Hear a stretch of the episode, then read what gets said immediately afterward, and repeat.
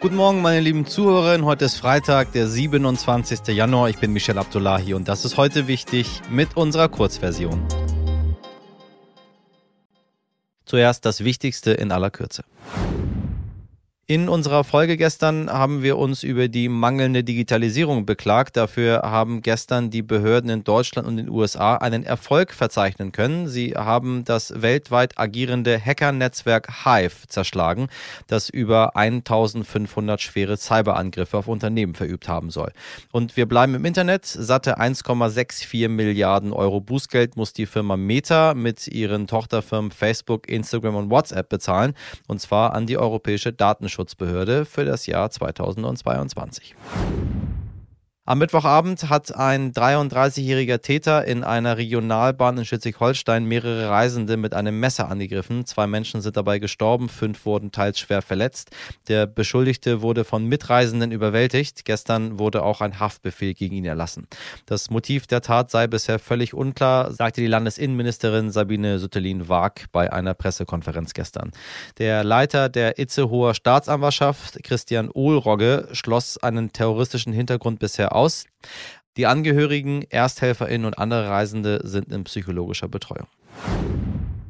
Heute jährt sich zum 78. Mal die Befreiung des früheren Konzentrationslagers Auschwitz. Allein dort ermordeten die Nazis mehr als eine Million Menschen. Viele Jüdinnen und Juden, aber auch Homosexuelle und Sinti und Roma. Daran zu erinnern ist nicht nur heute, sondern jeden einzelnen Tag wichtig. Wenn Sie mehr zu diesem Thema wissen möchten, dann hören Sie bitte unbedingt, unbedingt in unsere Folge 448 von Montag rein. Darin erzählt die Holocaust-Überlebende Dieter Kraus von ihrem Leben im Lager, aber auch wie sie in ihrem späteren Leben gemeinsam mit ihrem Mann Otto lernte, über die schrecklichen Verbrechen zu sprechen. Lassen Sie uns nie aufhören, darüber zu sprechen. Nie. Jedes fünfte Kind in Deutschland ist armutsgefährdet. Jede bzw. jeder vierte junge Erwachsene zwischen 18 und 25 Jahren ebenfalls. Besonders häufig sind Kinder von Alleinerziehenden betroffen und Haushalte mit drei oder mehr Kindern. Alle reden immer von Fachkräftemangel und dass wir unsere Kinder fördern müssen, aber im realen Leben mitten in Deutschland wirkt sich das nicht aus. Wer von Armut gefährdet ist, besitzt als dreiköpfige Familie weniger als 2066 Euro im Monat.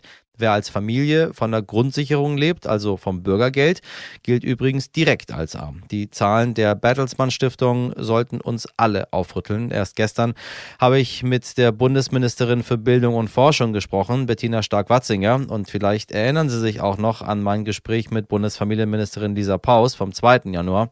Beide haben gute Ideen, aber die Umsetzung dauert viel, viel, viel, viel, viel zu lang. Erst Munition, dann Panzer und bald auch Kampfjets. Die Diskussion darüber, womit man der Ukraine noch helfen könnte oder müsste, ist mit der Lieferung der Kampfpanzer nicht vorbei. Schließlich läuft der Krieg noch und auch durch die Leopard 2 Panzer wird die russische Armee nicht so schnell aus der Ukraine verdrängt werden. Dass nach den Panzern nun auch die Flugzeuge folgen werden, dem erteilte der Militärhistoriker Professor Sönke Neitzel eine klare Absage. Der in Deutschland einzige Professor für Militärgeschichte sagt, in einem solchen Fall wäre die NATO im Krieg mit Russland, denn man müsste die russische Luftverteidigung zerschlagen. Außerdem blickt er zusammen mit meinem heute wichtig Kollegen Dimitri Blinski auf die erste Woche des neuen Bundesverteidigungsministers Boris Pistorius und die beiden besprechen, welche Herausforderungen noch vor dem Minister liegen und welche Schwierigkeiten das Amt so mit sich bringt. Herr Neitzel, ich grüße Sie. Guten Morgen, hallo. Ja, schönen guten Morgen. Kaum ist Boris Pistorius im Amt, werden Panzer geliefert. Der Neue hat schon einen Antrittsbesuch bei der Truppe hinter sich gebracht und kündigt auch an, dass er für schnellen Nachschub an Waffen sorgen will, die jetzt an die Ukraine gehen. Es scheint irgendwie, als würde ja, Bewegung reinkommen in den Bändlerblock.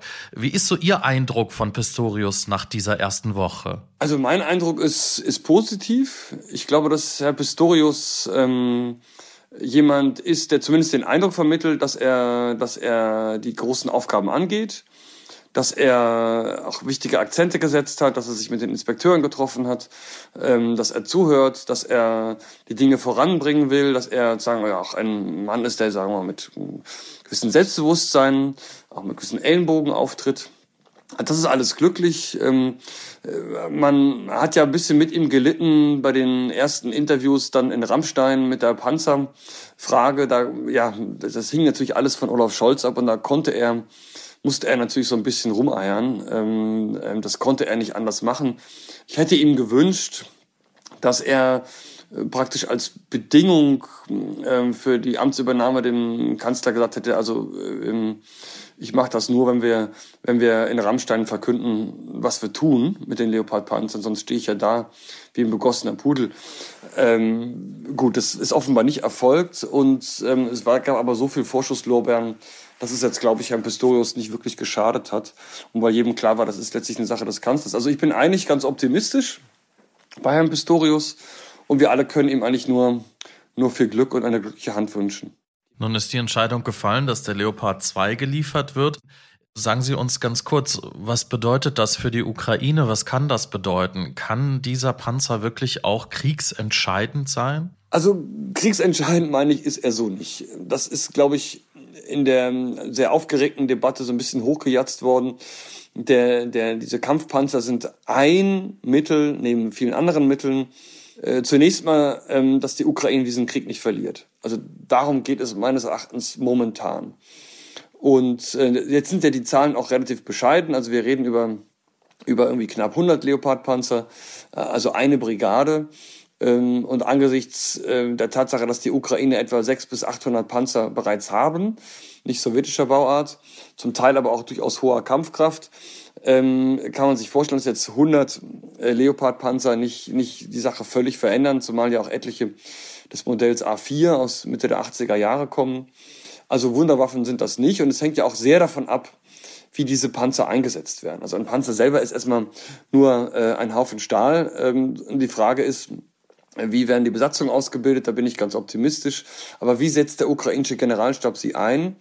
Bisher haben wir ja eigentlich keine großen Panzeroperationen gesehen. Nicht, zumindest nicht nach dem äh, März, April letzten Jahres, nachdem diese kühnen Vorstöße der Russen gescheitert waren, haben wir eigentlich ja eher einen Artilleriekrieg gesehen, in dem die Panzer nur zur Infanterieunterstützung, hier mal ein Panzer, da zwei Panzer eingesetzt werden. Und die Frage wird ja sein, ob die so an der Front verkleckert werden oder ob man, ja, was man eigentlich mit diesen Panzern vorhat, mit dieser Panzerbrigade, die da aufgestellt wird. Für mich ist das momentan eher was für Gegenangriffe. Ähm, oder ob die Ukraine auch vorhat, in dem panzergünstigen Gelände der Landbrücke, also östlich des, des Dnieper, eine Offensive zu starten. Aber ob die Ukraine dazu wirklich in der Lage sind, da, da würde ich jetzt noch ein Fragezeichen machen. Also das wissen wir nicht. Es ist auf jeden Fall eine ein politisches Signal. Vielleicht ist das politische Signal noch, noch wichtiger als das militärische. Es ist militärisch eine Stärkung der Ukraine. Und ähm, wie sich das dann konkret auswirkt, müssen wir sehen. Ich würde da erstmal die Erwartungen ein bisschen dämpfen und jetzt nicht von irgendwie Kriegswenden und so reden. Das ist eigentlich immer unsere Hoffnung, die sehr verständliche Hoffnung, dass der Krieg bald vorbei sein möge. Aber das wird nicht der Fall sein. Ähm, der Krieg wird weitergehen und dann schauen wir mal, was die Ukrainer äh, wirklich mit diesen Panzern machen. Also sie werden bestimmt keine Gegenoffensive starten, die die Russen aus dem Land treibt. Das halte ich einfach aufgrund der militärischen Gegebenheiten äh, zurzeit zumindest für nicht vorstellbar. Vielen Dank an Professor Neitzel und Dimitri Blinski. Heute nicht ich. Wir wollen uns in diesem Podcast ganz eindeutig nicht über Menschen lustig machen, deren Englisch nicht so gut ist. Sowas äh, gehört sich nicht. Finde ich auch völlig blöde. Ist auch so eine ganz klassische deutsche Sache. In allen anderen Ländern der Welt sprechen die Leute, wie sie wollen. Und alle sagen, wow, du bemühst dich. In Deutschland sagt man, nee, das heißt der Tisch. Der Tisch. So.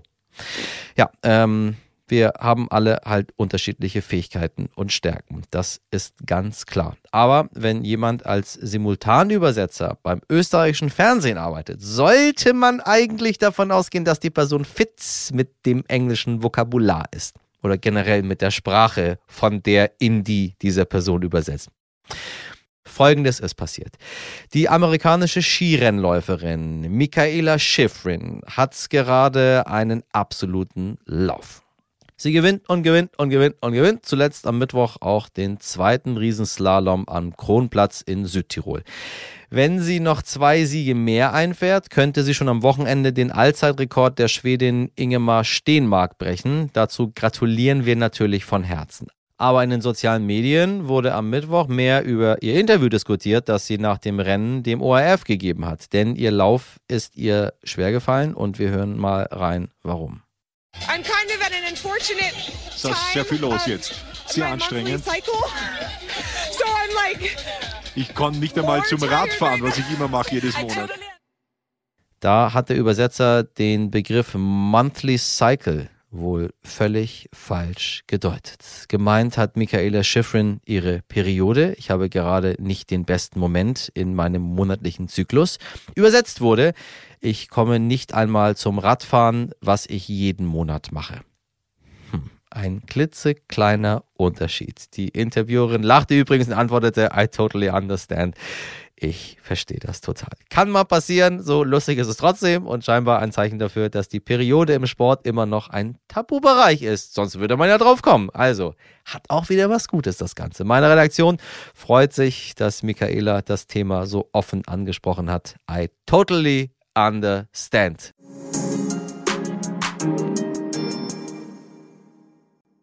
Alles, was wichtig ist und was wir wichtig finden, das war die Kurzversion dieser Folge. Das ganze Gespräch mit dem Bundeswehrexperten Sören Neitzel hören Sie in der Langversion. Falls Sie am Wochenende spazieren gehen, packen Sie sich doch die Kopfhörer ein und hören Sie die eine oder andere Folge ein bisschen nach, wenn Sie mögen. Und wenn Sie etwas an uns loswerden möchten, dann schicken Sie das an heute wichtig at Stern. Wir hören uns am Montag wieder. Bis dahin haben Sie eine schöne Zeit. Machen Sie was draus. Ihr Michel Abdullahi.